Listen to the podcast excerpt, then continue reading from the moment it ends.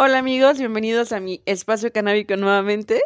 Y hoy quería hablar con, con una amiga que, no sé, o sea, al principio me quedo pensando que siempre platico mi manera de cómo me descubrieron y todo eso, pero hay mamás que piensan diferente.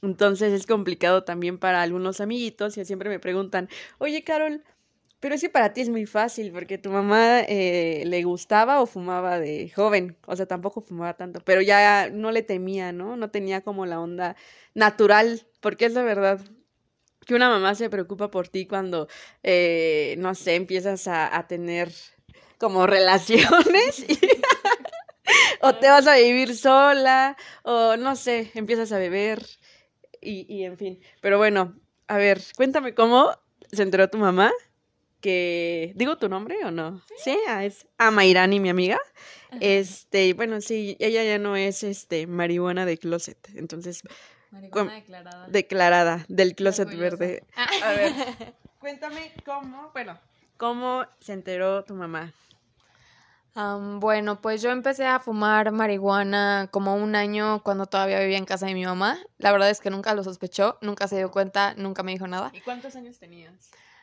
Fue hace casi cuatro años, tenía 24 años. Este, y luego resulta que me voy a vivir con Oscar, mi novio en ese entonces, actualmente esposo, y pues los dos somos consumidores de cannabis de todos los días. Entonces, pues empezó de repente a venirme a visitar y era cuando acabamos de prender un porro y era de, híjole, y al principio era de, échale aerosol, ya sabes, ¿no? Y apestaba cañón la casa aerosol, o sea, súper placa y así. Y este, y de repente mi mamá empezó, empezó de que huele a marihuana. Y nosotros, no, hombre, los vecinos son bien pachecos, mamá, y así. Ajá. Y ya, y seguía y seguía, pero mi mamá nunca enojada, nada más como curiosa.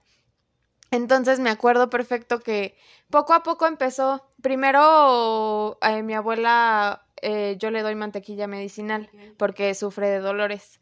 Entonces, eh, yo le empecé a hacer la mantequilla para llevársela a mi abuela y mi abuela encantada. Pero tu, tu, tu mamá, tu mamá sabía que tú hacías eso con tu abuelita, o sea, ok. Pensé que en un, por un momento pensé que era más alivianada tu abuelita, así de que, ay, tú haces la marihuana y que, y que tu mamá no se entere. Pero no, o sea, fue después lo de la mantequilla. Ok. Para entrar en contexto. Sí, sí, sí, perdón, perdón. Este, Sí, fue después. Eh, es que por aquí fue, fue como mi mamá se dio cuenta que yo consumía. Entonces yo le empiezo a llevar la mantequilla a mi abuela y mi mamá me pregunta, ¿y tú cómo sabes cómo se hace? Y yo, no, pues que unos amigos me enseñaron y la aprendí por mi abuela y no sé qué.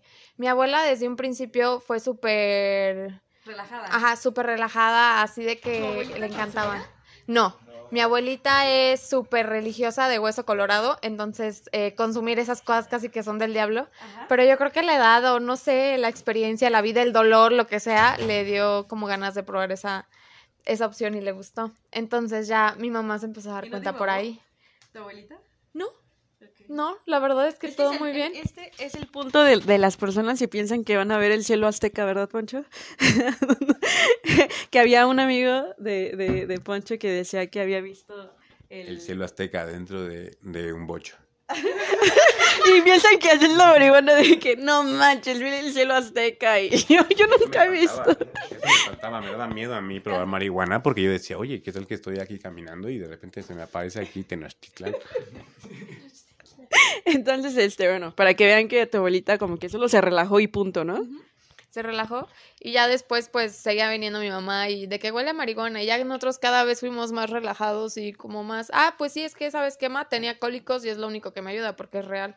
Entonces que me veía tirada y de la nada regresaba y yo ya estaba mejor y me decía, ¿qué onda? Y yo es que ma, me dio un toque porque me sentía muy mal. Ahorita me acordé de, de lo que hablas de los cólicos y acaban de sacar un, un como documental, un metaanálisis, pero lo sacaron en documental, que vieron que en las mujeres hay más mmm, receptores endocannabinoides en la matriz. Por eso ayuda mucho a, los dolores y todo ese rollo. Pero lo que más me llamó la atención y es algo que yo estoy en contra, es que hay receptores, más receptores del CBD, CBD y yo dije, ah, ya, o sea, yo como defiendo mucho el THC también fue como un despertar. Ahora sí de que darle lugar como tal al, al CBD. Y bueno, ya, sigamos. Este, y pues ya eh, empezó, también una vez plantamos aquí en la casa, de hecho ahorita aquí, si ustedes entran a la casa, ven un- dos plantas enormes de marihuana con sus flores y todo. Y empezó a venir y lo empezó a ver normal. Y un día sí me confrontó y me dijo, oye, ¿sabes qué consumes? Y yo, sí, sí consumo. Este, y le di mis razones, eh, mi experiencia, eh, le digo, trabajo, tengo una empresa, eh, estoy casada, llevo ayudo en mi casa, o sea, hago todo y no me afecta en nada. Al contrario, me ayuda, me hace sentir mejor, me hace sentir menos estresada y demás. ¿Y qué te dijo? Pues fue así como de, pues está bien, o sea, como que ella vio que yo no me perdí así como en la droga como piensan que es, de que ahí que no sales y te la pasas fumando y no haces nada de tu vida.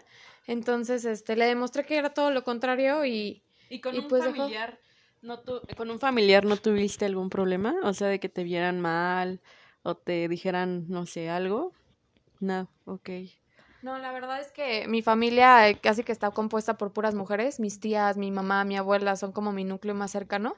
Entonces, todas siempre han sido muy abiertas. De hecho, mi tía consume brownies para dormir. Mi abuela sigue consumiendo repostería para dormir. Mi mamá está consumiendo CBD en pastillas. Entonces, como que poco a poco se han dado la oportunidad de ir conociendo y ir viendo que no es malo, sino que tiene muchos beneficios y al contrario está satanizado y que al contrario es una chulada. Pues sí, es un poco... Es que ah, en ese punto me da la, la duda de que si en verdad son las familias y, o- y las, bueno, la sociedad que no quiere legalizarla o en realidad son las industrias, porque realmente estoy buscando, o sea, tratando de buscar una entrevista donde me digan, mi mamá me dejó de hablar un año por fumar marihuana y no la encuentro, más que en la Rosa de Guadalupe. Cuéntanos de las gelatinas. Un día nos pusimos a buscar capítulos de Rosa de Guadalupe respecto a marihuana. Y encontramos uno donde salía una chica que, quiero drogarme. que se, se, se- se acercó, se acercó a un grupo de personas que consumían marihuana. Y le dijeron, oye, tú eres muy buena cocinando. Y la chica, a todo le dicen así a sus papás. La niña dice, hice una gelatina. Y sus papás, gracias, hija, vas a ser una muy gran chef. La niña hizo gelatina. en tres horas leyendo instrucciones. hizo gelatina. Pero bueno, el punto de esto era que decía, la- poco- llegó un momento donde llegaban a una fiesta como canábica y eran así como un montón de chavos, todos así como con cara de que y de idos, diciendo que todos habían comido gelatina y que nunca les iba a faltar la gelatina, así. O sea, realmente hubiera estado divertido, pero No, cuéntale de la hermanita. Ah, no, después de esto, así ya sabes, ¿no? Así sí la niña llegó a su casa y todo después de haberse ya metido en toda la onda de las gelatinas canábicas y cocinó un brownie. Y la abuela lo tapa y le dice, es que yo hice uno para mi familia y uno para mis amigos. El de los amigos obviamente tenía cannabis. Y baja la niña según en la noche y la- una hijita, ¿no? Como de siete años. dice, Ah, que... Ah, voy a ser la primera en probar el brownie. Y que parte del brownie le lo come. Y al parecer la niña comió un chingo de brownie porque tenía mucho, ¿no? Pinches cuincla. Y eran como las 3 de la tarde y veía jetona. Se veía una niña, ya sabes, ¿no? En la serie le ponen una pinta en una niña como de 9 años, ¿no? Y se supone que la niña así se comió dos piezas de brownie, supongo, y se quedó así extra torcida. Entonces lle- llega la hermana grande, la que cocinó los brownies, y le dice así como de, Juanita, levántate. Juanita, Juanita, no, Juanita. Y así va por los papás y le dice, papá, eh, creo que comí a Juanita. Le dieron que cociné con marihuana. Ten, ten, ten. Y así los violines, durísimo. Y luego la siguiente, el siguiente flashback ponen ya la familia entera en el hospital, ¿no? Ya Juanita ya despertó por fin, ¿no? Y, y el, la- el doctor así enojado, así de, ¿qué consumió la niña? No, pues, brownies con marihuana, doctor, lo siento. Y el doctor dice, es que la marihuana contiene una sustancia muy tóxica llamada cannabidol. Lo- Ajá, y se lo- hasta se lo puse a Carol, míralo, dice eso. Que es una sustancia muy tóxica que contiene la marihuana llamada cannabidol. Y eso lo vio muchísimas personas en cadena nacional y a las personas que a lo mejor no tienen otro alcance, eso es lo que conciben y perciben de esta, de esta planta, ¿no? Pero el punto es que llegó un momento tan ridículo que al final, ya sabes, ¿no? Les dio el aire de la Rosa Guadalupe y ya nadie quería cocinar con marihuana. Pero también me da mucha risa que cuando la niña estaba buscando en hacer... No, pues dejaban la marihuana. Pero la- la- la- me acuerdo cuando la niña estaba buscando hacer cocinar con marihuana, encontré una página web donde decía gelatina con mois. Así entre paréntesis, M, o M O I S, mois. Es como de gente de la Rosa de Guadalupe, no chinguen, denle aunque sea 200 varos al güey que hace esos pinches prompts. Se pasaron de verga. Bueno, comunico a Chiqui. Ahorita, me acordé de, de, tu amigo Pablo que había fumado por primera vez. Ah, y que quería que lo cuidaras mientras dormía para que no se ahogara con su propia lengua. ¿En serio? Mira, platícale rápido. Escucha. Sí, es que tengo un amigo, pero es así, la persona más inteligente que conozco. Es súper genio, es como así, súper brainiac. Y así, cuando tomamos así materias súper difíciles, y él todavía tomó materias extra de las difíciles y sacó 10. El punto es que él quería probar la marihuana, pero él es una persona más sana y nunca fumó tabaco ni nada. Y él quería, uh, pues, probar esto, ¿no? Y un día llegó la casualidad que un muchacho me vendió galletas de marihuana. Y compré como tres o cuatro para regalar, repartir a mis amigos, así. Y llegó y, y en cuanto llegó a mi casa me dijo así, voy a dejar unos chivas en el refri. Y dijo, ¿qué es eso? Y dije, son galletas de marihuana. Y luego, luego le brillaron los ojitos, así, yo quiero probarlo. Quiero probarlo. Sí, wow. Como que así no puedo fumar, sin fumarlo, ¿no? Así, adelante, chingate una. Y se comió una. Pero pues yo la verdad no tenía tanta experiencia como con comestibles. Yo no sabía que tardaba un ratote en pegarse, ¿no? Y yo dije, la verdad, puede que el efecto sea muy leve o a lo mejor también estafado, ¿no? No me dijeron eso. Y Pablo se sintió un poco defraudado. Por la... Porque no le pegaba, habían pasado 20 minutos y no sentía él nada diferente y dijo, es una mediocridad, eres un ridículo. Bueno, y agarre y dice, oye, ya me dio más hambre, me voy a subir y que se chinga otra. Entonces de repente baja Pablo y me dice así como de, oye, como que no me pega. Me voy a chingar la última que tienes ahí. Y que se comió la última. En ese inter me marcan unos amigos y me dicen, estamos, estamos en un bar, deberían de venir. Le dije, Pablo, ¿qué onda? Vamos a un bar. Y yo me estaba como que medio hartando de Pablo. Y ya como de, bueno, vamos a un bar, a disfrutar la vida, ¿no? Y fuimos con unos amigos y llegando con mis amigos, a Pablo, ¡pum! Le pegan las tres galletas de golpe. Estábamos así como en un antro. Pablo estaba desesperado buscando un mesero que le trajera un vaso con agua.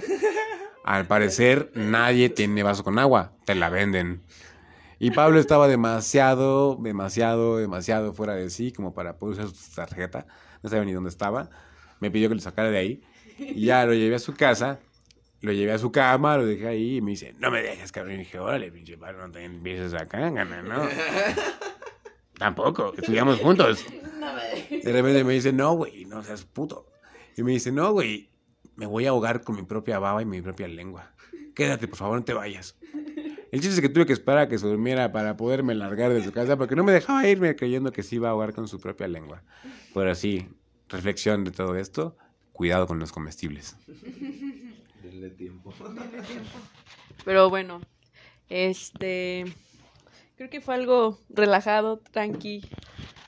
Nos avisan que quieren que, que platiquemos. Eh, pues, ¿qué, ¿qué, qué, quieren contar en este punto de, de la plática? Yo quería hacer una pregunta a mi amigo personal, así, Oscar. Oscar ha viajado internacionalmente, conoce eh, muy bien Estados Unidos y México. Y le quería preguntar, de los lugares en estado en Estados Unidos, donde ya legalmente o no legalmente la gente consume cannabis, ¿qué diferencias notas eh, en connotación con México, no? Por ejemplo, ¿qué tan difícil es conseguir cannabis en un lugar donde el cannabis es legal en Estados Unidos a un lugar en México? ¿Es, es, es un tema o la gente lo hace cotidianamente como en su casa indoor y te comparte? Uh, hay, hay dispensarios en los que tú puedes acceder como una persona extranjera nada más con tu puro pasaporte. A ver, cuéntanos un poco de eso, Cueva. Eh, pues mira, realmente eh, creo que eh, pues los tabús se han ido quitando poco a poco y, y, pues siento que realmente en México nos hemos tardado un poquito con este tema. Eh, vamos un poquito retrasados a, a, mi parecer, creo que podríamos aprovechar mucho más de eso, pero bueno, eh, regresando más bien a la pregunta, eh, en Estados Unidos, a comparación de aquí, creo que allá están mucho más abiertos al tema. Es mucho más normal, creo. Allá hay mucha más gente que consume cannabis eh, en una base diaria, en un tema tratamiento, en un tema relajarse, en un tema recreacional y eh, pues bueno, impulsando como siempre eh, pues el tema medicinal desde hace ya muchísimos años, ¿no? Pero hoy en día pues cerca de la mitad de los estados o de los lugares a donde vas puedes encontrar sin ningún problema un dispensario, un lugar en donde puedas acceder. Y este pues inclusive en estados como Massachusetts eh, puedes eh, como dices tú con tu pasaporte simplemente ingresar a un dispensario y comprar lo que tú quieras y necesites sin ningún problema y sin más dudas este y por ejemplo, hermano, en el caso de que tú llegases a viajar, por ejemplo, de un estado donde tú compras cannabis legalmente y te quisieras mover a otro estado donde también es legal, ¿Puedes volar con tu cannabis? Sí, actualmente ya puedes volar, eh, dependiendo, obviamente Estados Unidos sigue muy eh, fragmentado, aunque siguen las reglas de un gobierno federal, se rigen mucho a, lo que dice el gobierno estatal. Entonces, eh, dependiendo del estado en donde estés, cambian completamente las reglas y aún siendo Estados Unidos, literalmente... sí. Ajá, pero eh, dentro de estados en donde ya es legal y recreacional y todo, ya inclusive hicieron eh, declaraciones en donde puedes volar con menos de tres onzas, por ejemplo en Nueva York, acaban de decir con menos de tres onzas puedes volar a donde tú quieras sin ningún problema, este, y, pues bueno, realmente creo que eso es eh, algo grandioso, ¿no? Que han logrado el, el tema que, pues allá mucha gente consume también eh, el, perdón, utiliza el autocultivo, porque lo que sí, pues es más caro allá el cannabis, obviamente. Entonces, eh, pues en, en, un consumo diario sí llega a ser eh, algo caro, entonces la gente opta por el autocultivo y tiene plantas en su casa. Pero entonces ya es una industria ya establecida, ¿no? Con todo y, y, e impuestos y todo, ¿no? Por eso es que tiene sus precios, ¿no? La gente lo paga porque es, es algo recreacional, es como jugar golf, pongámoslo así. A ver, Carlos, ¿quiere, quiere la palabra? Por ejemplo, yo había escuchado que, que cuánta variedad hay en cada dispensario. ¿Es real que, por ejemplo, hay una genética en todos? O sea, que es como comprar en cualquier Oxxo, no sé. Un ejemplo, si hay cookies, una, una cepa, ¿en todos los dispensarios habrá cookies o si hay diversidad de cepas? Pues bueno, hasta lo que me ha tocado ahorita bastante diversidad eh, dentro de los dispensarios a los que vas, eh, inclusive realmente el, tema de la atención creo que lo han hecho muy bien. Eh, todos están llenos, hay muchísima gente, pero tratan de que tu fila sea productiva y que no estés perdiendo el tiempo. Entonces, desde que tú estás haciendo fila, la banda te está atendiendo con un iPad y están mientras estás eh, esperando, te dicen, hola, ¿qué tal? No sé qué, bienvenido, ¿qué es lo que andas buscando? Tenemos esto, las ofertas del día son estas, ¿qué es más o menos lo que te gusta? ¿Te gustan índicas? ¿Te gustan sativas? ¿Qué te puedo ofrecer? Bla, bla, bla. Te van llevando de la mano y este, orientando, inclusive si tú quieres y no sabes, este, eh, inclusive me ha tocado escuchar a las personas, ¿no? Que dicen, oye, pues instruyeme tú, no tengo idea, es la primera vez. Y, pues los llevan de la mano y le dicen, pues mira, si lo que quieres es descansar, te recomendamos Indica, bla, bla, bla, bla, bla, lo que sea. Entonces eh, tienen varias opciones y también desde varios laboratorios. Eh, en donde pues ya, ya se hizo una marca completamente y ya tienen calidad, de estándares de calidad y ya sabes este, que si vas a comprar de ahí es, es, es buena flor. Entonces, este, por ejemplo, me tocó ahorita en Massachusetts, eh, adquirimos de Cresco Labs y este fue una flor que estaba increíble, preciosa y todo. Eh, pagamos, creo que fueron 80 dólares por el cuarto. 1600 pesos. Perdón, el octavo, son 3.5 gramos el octavo. Eh, y este estuvo deliciosa hasta le traje un, un cogollo a ama porque este este realmente estaba muy muy rica para ti para ti muy rica eh, qué es o sea tanto de la, de cannabis nacional ajá o sea qué le ves de diferencia, hay hay diferencia hay diferencia ya en, en cómo se cultiva que se haga ya industrial por ejemplo piensas que por ejemplo una empresa como Malboro si llegase a tomar pie en, esta industria y llegar a, por ejemplo, yo supongo que, el, bueno, sí consumo tabaco, ¿no? Pero no conozco tanto esta industria. Pero, por ejemplo, yo supongo que el tabaco que contiene un cigarro no es el mismo que el tabaco que lo cultiva alguien y lo fuma por fuera, ¿no? Por eso hay gente que prefiere el tabaco artesanal. Me imagino que debe ser un caso muy parecido, ¿no? Hay de haber gente que cultiva cannabis en, Estados Unidos y lleva dispensarios, son ondas ya muy específicas, muy bonitas, por eso es caro, ¿no? Pero, por ejemplo, ¿crees que podría llegar a normalizar a nivel Malboro en este país, como, como en, por ejemplo, supongo que ya no tarda en Estados Unidos, ¿no? Que en algún momento en nuestro país pueda llegar a una regulación tal que, que es una industria que mueva millones de millones y millones de pesos, que hay mucha gente que puede ser empleada en esta industria. ¿Tú qué opinas, Cueva, que has visitado estos países? Mira, yo creo que eh, realmente vamos tarde. Creo que deberíamos de ser el mercado de Latinoamérica. Eh, en, en, Canadá es legal desde hace ya muchos años. En Estados Unidos es legal ya desde hace muchos años. Eh, porque aquí no, realmente nos estamos tardando, eh, no veo el sentido de por qué no hacerlo y el tema de los precios y todo es como lo comentas, tanto la calidad de lo que están haciendo, que la gente está cultivando con buenos nutrientes, que le está invirtiendo a la tecnología, que le meten las mejores lámparas, los mejores cuidados, etcétera, etcétera, y eh, también el tema de los impuestos, están recaudando muchísimo dinero de impuestos, gracias, exacto, y este dinero para el gobierno, eh, pues tanto el gobierno canadiense como el gobierno de Estados Unidos lo utilizan mejor en, en, apoyar a sus ciudadanos y tenerlos cuidado y las mejores infraestructuras. Entonces, realmente creo que aquí es como debería de ser, ¿no? Que nosotros pudiéramos legalizarlo al 100%, abrir las puertas al todo para que aquí fuera el mercado latinoamericano y que fuéramos la capital del cannabis que la gente pudiera venir a hacer un tour y quedarse en un hotel canábico y tener una experiencia de chefs canábicos y exprimirlo al máximo. Sí, me parece, me parece muy, muy buena opinión. Sí, es, yo, yo pienso lo mismo, que, que, es una industria que tiene mucho potencial en el país y, y que nos la perdemos. Me, acordé de, me acordé que no nada más eh, como la industria lúdica, sino también para otras empresas como en Oaxaca, que están haciendo las, la, la tela artesanal a base de cáñamo, que es este en, en la primer, en el primer estado de, de, de, México que están ya haciendo la, la tela, porque el productor eh, más grande de tela de cáñamo pues es la India, pero al final aquí ya hay personas que lo están haciendo para poder invertir. Hay varios, estaba platicando con un amigo que estaba haciendo su tesis, eh, ay no sé, estudió como mecánica automotriz, ingeniería en mecánica automotriz, y su, su, este, para ya graduarse tenía que forrar como un automóvil, ¿no?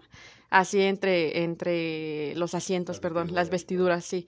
Y pidió cáñamo, cáñamo y pudo hacer, o sea, ya hay, ya hay marcas de, de, de automotrices y todo ese rollo que lo hacen, pero eh, dijo que el de, que compró dos, uno el de, el de la India que le había recomendado y en, y en Oaxaca y dijo que el mejor fue el de aquí de, de, Nacional, ¿no? Entonces, este, pues ya están como tirando hasta para, para, ajá, o sea, al final también somos una potencia para el crecimiento del cáñamo por el, por el clima, ¿no? Al final podemos hacer papel, plástico, eh, casas, un buen de cosas y, ajá. También hay, hay, hay, hemos visto proyectos muy bonitos de gente que ha construido con, con cannabis y con residuos de, de, de desecho realmente, ¿no? Y terminan construyendo hogares bonitos, muy bonitos, o sea, cosas muy por encima del estándar que pues uno, se, uno se asombra, ¿no? Así de como que lo hiciste como con, con desecho y, y, cannabis, entonces están, hay, hay partes sustentables y partes bonitas que se, que se, que se empatan con todo este proyecto. Eh, no sé, ¿alguien quiere agregar algo más? Pues ya nos vamos a, a despedir porque ha sido, ha sido uno de los podcasts un poquito más largos, pero con mucho contenido. Y de todo, y de todo un poco. A ver, ¿cómo, cómo? Ah, perdón. Aquí hay... Pero bueno, en fin, este, pues ojalá que nos puedan decir de qué trata el otro. Queríamos, bueno, yo quería hacerlo de de las personas difíciles, si tienen ahí como comentarios, nos pueden escribir en nuestra Instagram de Autofloreciente y decir que quieren escuchar para la próxima. Pero bueno, pues eh, agradecemos a, a, nuestro amigo Oscar y a Mairani que nos... Ah, y a Poncho, que nos platicaron un poco de sus experiencias y nos vemos a la próxima. Adiós amiguitos, los quiero mucho. Hola amigos, bienvenidos a mi espacio canábico nuevamente. Y hoy quería hablar con, con una amiga que, no sé, o sea, al principio me quedo pensando que siempre platico mi manera de cómo me descubrieron y todo eso, pero hay mamás que piensan diferente. Entonces es complicado también para algunos amiguitos y siempre me preguntan, oye Carol, pero sí para ti es muy fácil porque tu mamá eh, le gustaba o fumaba de joven, o sea, tampoco fumaba tanto, pero ya no le temía, ¿no? No tenía como la onda natural, porque es la verdad que una mamá se preocupa por ti cuando, eh, no sé, empiezas a, a tener como relaciones o te vas a vivir sola o no sé, empiezas a beber y, y en fin. Pero bueno, a ver, cuéntame cómo se enteró tu mamá que digo tu nombre o no sí, ¿Sí? Ah, es Amairani mi amiga Ajá. este bueno sí ella ya no es este marihuana de closet entonces marihuana declarada declarada del closet verde ah. a ver cuéntame cómo bueno cómo se enteró tu mamá Um, bueno, pues yo empecé a fumar marihuana como un año cuando todavía vivía en casa de mi mamá. La verdad es que nunca lo sospechó, nunca se dio cuenta, nunca me dijo nada. ¿Y cuántos años tenías? Um, fue hace casi cuatro años, tenía 24 años. Uh -huh.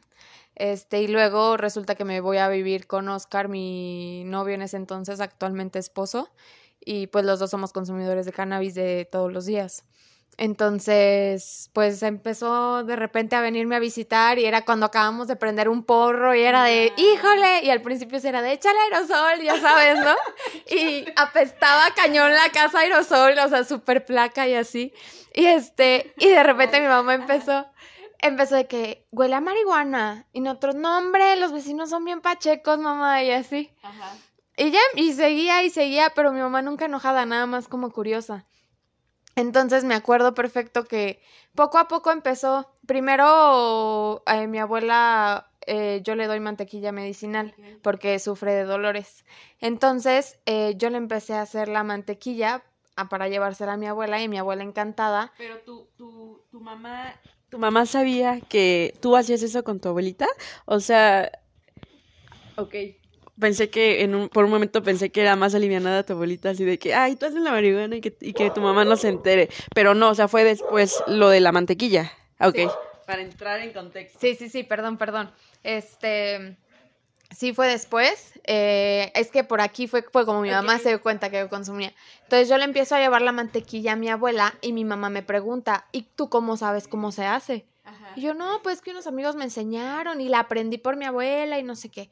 Mi abuela desde un principio fue súper... Relajada. Ajá, súper relajada, así de que le encantaban. No, mi abuelita es súper religiosa de hueso colorado, entonces eh, consumir esas cosas casi que son del diablo. Ajá. Pero yo creo que la edad o no sé, la experiencia, la vida, el dolor, lo que sea, le dio como ganas de probar esa, esa opción y le gustó. Entonces ya mi mamá se empezó a dar no cuenta por ahí. ¿Tu abuelita? No. Okay. No, la verdad es que todo muy bien. Este es el punto de, de, las personas que piensan que van a ver el cielo azteca, ¿verdad, Poncho? que había un amigo de, de, de, Poncho que decía que había visto el, el cielo azteca dentro de, de un bocho.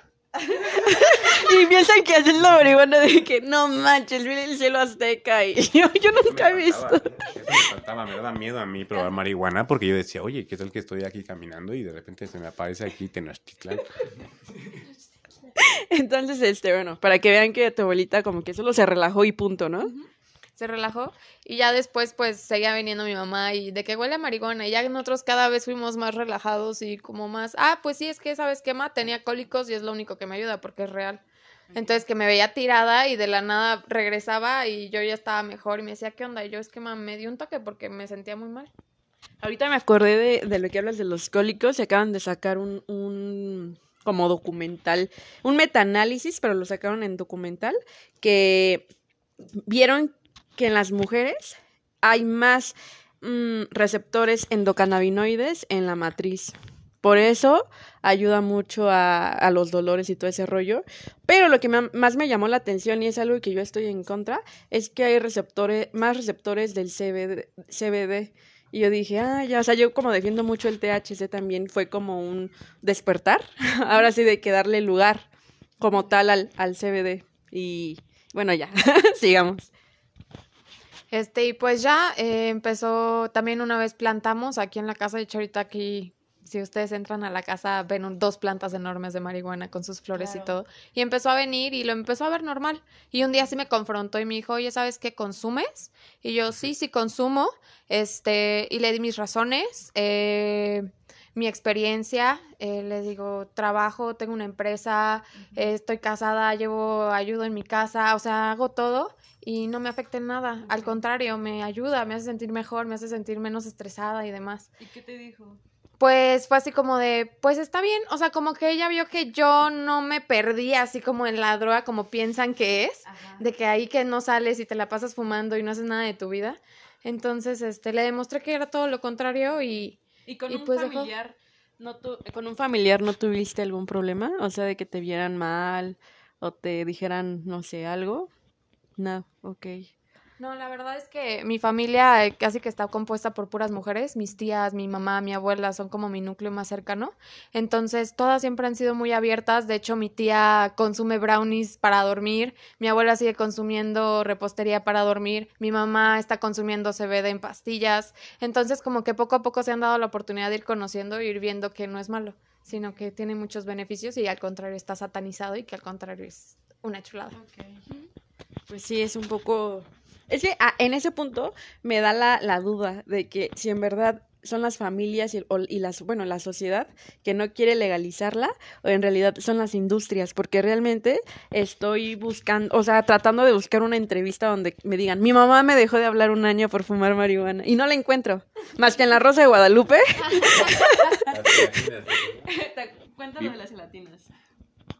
Un día nos pusimos a buscar capítulos de Rosa de Guadalupe respecto a marihuana y encontramos uno donde salía una chica que... quiero drogarme. Que se, se, se, acercó, se acercó a un grupo de personas que consumen marihuana. Y le dijeron, oye, tú eres muy buena cocinando. Y la chica, a todo le dicen así a sus papás. La niña dice, hice una gelatina. Y sus papás, gracias, hija, vas a ser una muy gran chef. La niña hizo gelatina.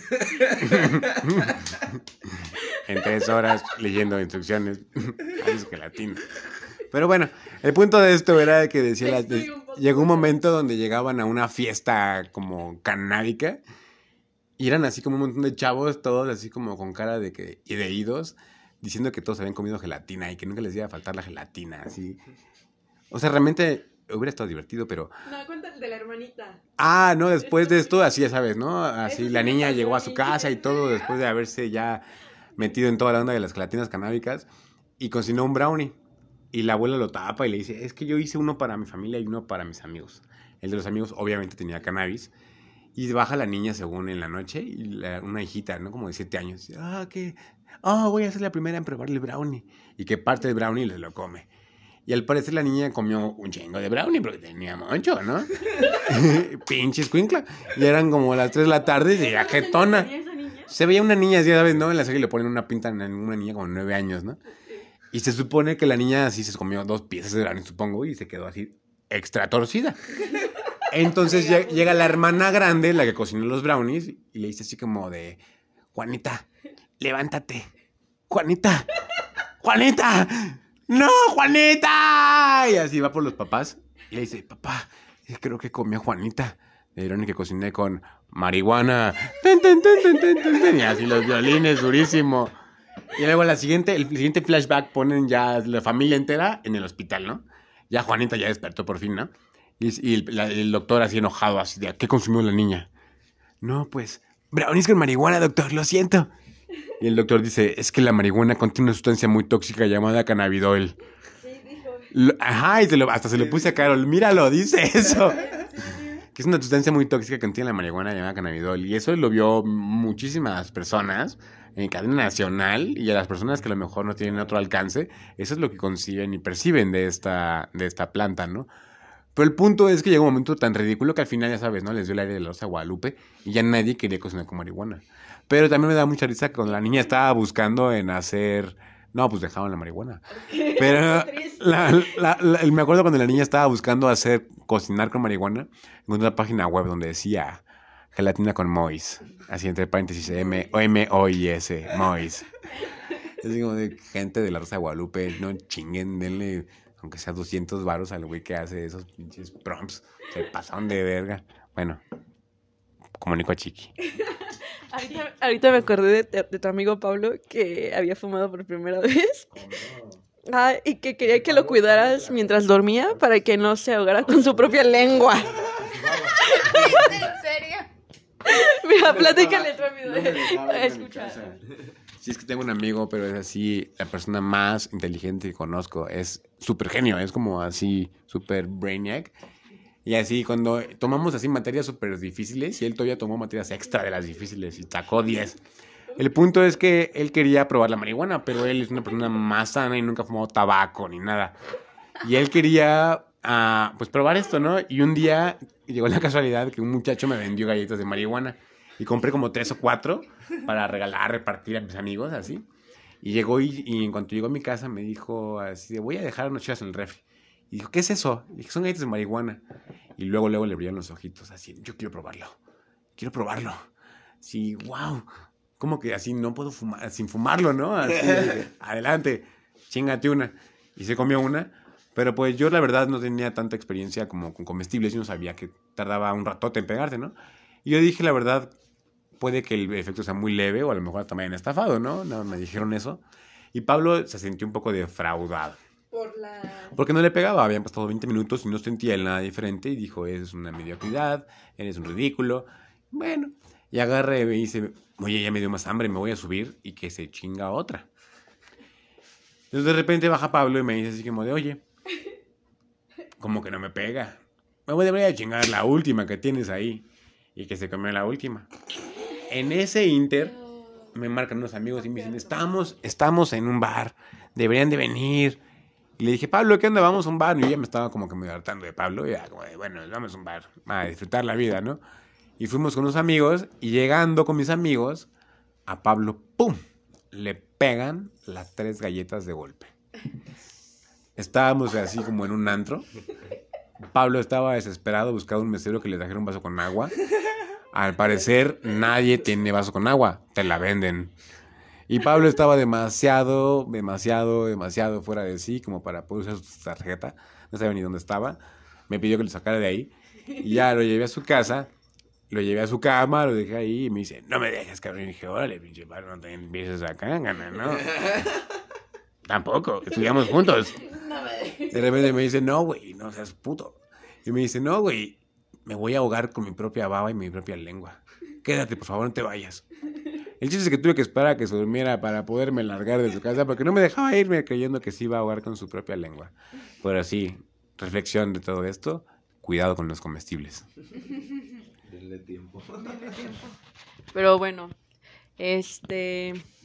Creo que fue algo relajado, tranqui. Nos avisan que quieren que, que platiquemos. eh, pues, ¿qué, qué, qué quieren contar en este punto de, de la plática? Yo quería hacer una pregunta a mi amigo personal, así, Oscar. Oscar ha viajado internacionalmente, conoce eh, muy bien Estados Unidos y México. Y le quería preguntar, de los lugares en estado en Estados Unidos, donde ya legalmente o no legalmente la gente consume cannabis, ¿qué diferencias notas eh, en connotación con México, no? Por ejemplo, ¿qué tan difícil es conseguir cannabis en un lugar donde el cannabis es legal en Estados Unidos a un lugar en México? ¿Es, es, es un tema o la gente lo hace cotidianamente como en su casa indoor y te comparte? Eh, hay, hay dispensarios en los que tú puedes acceder como una persona extranjera nada más con tu puro pasaporte. A ver, cuéntanos un poco de eso, Cueva. Eh, pues mira, realmente eh, creo que eh, pues los tabús se han ido quitando poco a poco y, y, pues siento que realmente en México nos hemos tardado un poquito con este tema. Eh, vamos un poquito retrasados a, a, mi parecer, creo que podríamos aprovechar mucho más de eso, pero bueno, eh, regresando más bien a la pregunta, eh, en Estados Unidos, eh, a comparación de aquí, eh, creo que allá están mucho más abiertos al tema es mucho más normal, creo. Allá hay mucha más gente que consume cannabis eh, en una base diaria, en un tema tratamiento, en un tema relajarse, en un tema recreacional y eh, pues bueno, impulsando como siempre eh, pues el tema medicinal desde hace ya muchísimos años, ¿no? Pero hoy en día pues cerca de la mitad de los estados o de los lugares a donde vas puedes encontrar eh, sin ningún problema un dispensario, un lugar en donde puedas acceder. Y este pues inclusive en estados como Massachusetts eh, puedes eh, como dices tú con tu pasaporte simplemente ingresar a un dispensario y comprar lo que tú quieras y necesites sin ningún problema y sin más dudas este y por ejemplo, hermano, en el caso de que tú llegases a viajar, por ejemplo, de un estado donde tú compras cannabis legalmente y te quisieras mover a otro estado donde también es legal, ¿Puedes volar con tu cannabis? Sí, actualmente ya puedes volar, eh, dependiendo, obviamente Estados Unidos sigue muy eh, fragmentado, aunque siguen las reglas de un gobierno federal, se rigen mucho a, a lo que dice el gobierno estatal. Entonces, eh, dependiendo del estado en donde estés, cambian completamente las reglas y aún siendo Estados Unidos, literalmente... sí. Aún. Ajá, pero eh, dentro de estados en donde ya es legal y recreacional y todo, ya inclusive hicieron eh, declaraciones en donde puedes volar con menos de tres onzas, por ejemplo en Nueva York, acaban de decir con menos de tres onzas puedes volar a donde tú quieras sin ningún problema, este, y, y pues bueno, realmente creo que eso es eh, algo grandioso, ¿no? Que han logrado el, el tema que, pues allá mucha gente consume también eh, el, perdón, utiliza el autocultivo, porque lo que sí, pues es más caro allá el cannabis, obviamente. Entonces, eh, pues en, en, un consumo diario sí llega a ser eh, algo caro, entonces la gente opta por el autocultivo y tiene plantas en su casa. Pero entonces ya es una industria ya establecida, ¿no? Con todo y, y, y e impuestos y todo, ¿no? Por eso es que tiene sus precios, ¿no? La gente lo paga porque es, es algo recreacional, es como jugar golf, pongámoslo así. A ver, Carol, ¿quiere, quiere la palabra? Por ejemplo, yo había escuchado que, que cuánta variedad hay en cada dispensario. ¿Es real que, por ejemplo, hay una genética en todos? O sea, que es como comprar en cualquier Oxxo, no sé. Un ejemplo, si hay cookies, una, una cepa, ¿en todos los dispensarios habrá cookies o si hay diversidad de cepas? Pues bueno, hasta lo que me ha tocado ahorita bastante diversidad eh, dentro de los dispensarios a los que vas, eh, inclusive realmente el, tema de la atención creo que lo han hecho muy bien, eh, todos están llenos, eh, hay muchísima gente, pero eh, tratan de que tu fila sea productiva y que no estés perdiendo el tiempo. Entonces, desde que tú estás haciendo fila, la banda te está atendiendo con un iPad y están mientras estás eh, esperando, te dicen, hola, ¿qué tal? No sé qué, bienvenido, ¿qué es lo que andas buscando? Tenemos esto, las ofertas del día son estas, ¿qué es más o menos lo que te gusta? ¿Te gustan índicas? ¿Te gustan sativas? ¿Qué te puedo ofrecer? Bla, bla, bla. Te van llevando de la mano y este, orientando, inclusive si tú quieres y no sabes, este, eh, inclusive me ha tocado escuchar a las personas, ¿no? Que dicen, oye, pues instruyeme tú, no tengo idea, es la primera vez. Y, y, pues los llevan de la mano y le dicen, pues mira, si lo que quieres es descansar, te recomendamos Indica, bla, bla, bla, bla, bla, lo que sea. Entonces, eh, tienen varias opciones y también desde varios laboratorios. Eh, en donde pues ya, ya se hizo una marca completamente y ya tienen calidad, de estándares de calidad y ya sabes este, que si vas a comprar de ahí es, es, es buena flor. Entonces, este, por ejemplo, me tocó ahorita en Massachusetts, eh, adquirimos de Cresco Labs y este fue una flor que estaba increíble, preciosa y todo. Eh, pagamos, creo que fueron 80 dólares por el cuarto. 1.600 pesos. Perdón, el octavo, son 3.5 gramos el octavo. Eh, y este estuvo deliciosa hasta le traje un, un cogollo a ama porque este este realmente estaba muy muy rica para ti Para ti muy rica, eh, ¿qué es? O sea, Diferente tanto... de la, de la- del cannabis nacional. Ajá, o sea, ¿qué le ves de ¿Qué diferencia hay? Hay diferente- diferencia, hay diferencia ya en, en cómo se cultiva, que se haga ya industrial. Ah, Por ejemplo, piensas que, por ejemplo, una empresa como Malboro, si llegase a tomar pie en, en esta industria y llegara a, por ejemplo, yo supongo que, el, bueno, sí consumo tabaco, ¿no? Pero no conozco tanto esta industria. Pero, por ejemplo, yo supongo que el tabaco que contiene un cigarro no es el mismo que el tabaco que lo cultiva alguien y lo fuma por fuera, ¿no? Por eso hay gente que prefiere el tabaco artesanal. Me imagino que ha de ser un caso muy parecido, ¿no? Ha de haber gente que cultiva cannabis en, Estados Unidos y lleva dispensarios, son ondas ya muy específicas, muy bonitas, por eso es caro, ¿no? Pero, por ejemplo, ¿crees que podría llegarse a normalizar a nivel Malboro en este país, como, como en, por ejemplo, supongo que ya no tarda en Estados Unidos, ¿no? ¿Crees que en algún momento nuestro país pueda llegar a una regulación tal que, que es una industria que mueva millones de millones y millones de pesos, que hay mucha gente que puede ser empleada en esta industria? ¿Tú qué opinas, Cueva, que has visitado estos países?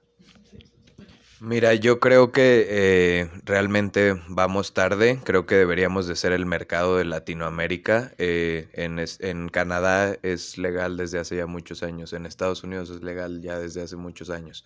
Eh, porque aquí no, realmente nos estamos tardando, eh, no veo el sentido de por qué no hacerlo. Y el tema de los precios y todo es como lo comentas, tanto la calidad de lo que están haciendo, que la gente está cultivando con buenos nutrientes, que le está invirtiendo a la tecnología, que le meten las mejores lámparas, los mejores cuidados, etcétera, etcétera.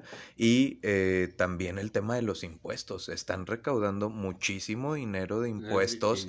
Gracias, exacto. Y este dinero para el gobierno, eh, pues tanto el gobierno canadiense como el gobierno de Estados Unidos lo utiliza mejor en, en apoyar a sus ciudadanos y tenerlos cuidado y las mejores infraestructuras. Entonces, realmente creo que aquí es como debería de ser, ¿no? Que nosotros pudiéramos legalizarlo al 100%, abrir las puertas al todo para que aquí fuera el mercado latinoamericano y que fuéramos la capital del cannabis que la gente pudiera venir a hacer un tour y quedarse en un hotel canábico y tener una experiencia de chefs canábicos y exprimirlo al máximo. Sí, me parece, me parece muy, muy buena opinión. Sí, es- yo, yo pienso lo mismo, que, que es una industria que tiene mucho potencial en el país Y no y que nos la perdemos. Acordé de, me acordé que no nada más eh, como la industria lúdica, sino también para otras empresas como en Oaxaca, que están haciendo las, la, la tela artesanal a base de cáñamo, que es este en, la primer, en el primer estado de, de, de México, que están ya haciendo la, la tela, porque el productor eh, más grande de tela de cáñamo pues es la India, pero al final aquí ya hay personas que lo están haciendo para poder invertir. Hay varios, estaba platicando con un amigo que estaba haciendo su tesis, eh, ay, no sé, estudió como mecánica automotriz, ingeniería en mecánica automotriz, y su, su, este, para ya graduarse tenía que forrar como un automóvil, ¿no? Así entre, entre los asientos, perdón, las vestiduras, sí. Y pidió cáñamo, cáñamo y pudo hacer, o sea, ya hay, ya hay marcas de, de, de automotrices y todo ese rollo que lo hacen, pero eh, dijo que el de, que compró dos, uno lo de- el de la India que le había recomendado y en, y en Oaxaca, y dijo que el mejor fue el de aquí de, Nacional, ¿no? Entonces, este, pues ya están como tirando hasta para, para, ajá, o sea, al final también somos una potencia para el crecimiento del cáñamo por el, por el clima, ¿no? Al final podemos hacer papel, plástico, eh, casas, un buen de cosas y, ajá, También hay- hay- hay- hay- he- hemos visto proyectos muy bonitos de gente que ha construido con, con cannabis y con residuos de, de, de desecho realmente, ¿no? Y terminan construyendo hogares bonitos, muy bonitos, o sea, cosas muy por encima del estándar que, que, pues uno, se, uno se asombra, ¿no? Así de como que lo hiciste como con, con desecho y, y cannabis, entonces están, hay, hay partes sustentables y partes bonitas que se, que se, que se empatan con todo este proyecto. Eh, no sé, ¿alguien quiere agregar algo más? Pues ya nos vamos a, a despedir, porque ha sido, ha sido uno de los podcasts un poquito más largos, pero con mucho contenido. Y de todo, y de todo un poco. A ver, ¿cómo, cómo? Ah, perdón, aquí hay... Pero bueno, en fin, este, pues ojalá que nos puedan decir eh, de qué trata el otro. Queríamos, bueno, yo quería hacerlo de de las personas difíciles. Si tienen ahí como comentarios, nos pueden escribir en nuestra Instagram de Autofloreciente y decir qué quieren escuchar para la próxima. Pero bueno, pues eh, agradecemos a, a, nuestro amigo Oscar y a Mairani que nos... Ah, y a Poncho, que nos platicaron un poco de sus experiencias y nos vemos a la próxima. Adiós amiguitos, los quiero mucho.